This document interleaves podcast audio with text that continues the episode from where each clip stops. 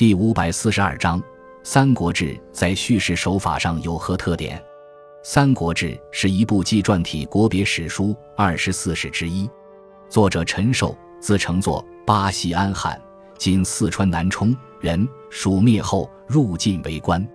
三国志》以曹魏为正统，记载三国时期魏、蜀、吴三国的历史。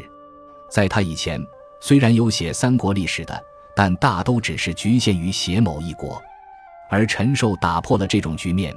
以三国形成的历史期限作为断史的依据，所记历史自东汉灵帝光和末年（公元一百八十四年）开始，直到晋武帝太康元年（公元二百八十年）结束，共计约一百余年。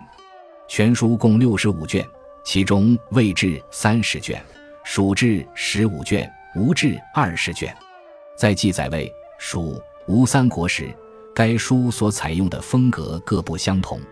其中，魏志记载较详细，蜀志虽简明，但所记知识较多，并且叙述得体；吴志则比前两个差一些。三国志在叙事手法上以简明扼要为主，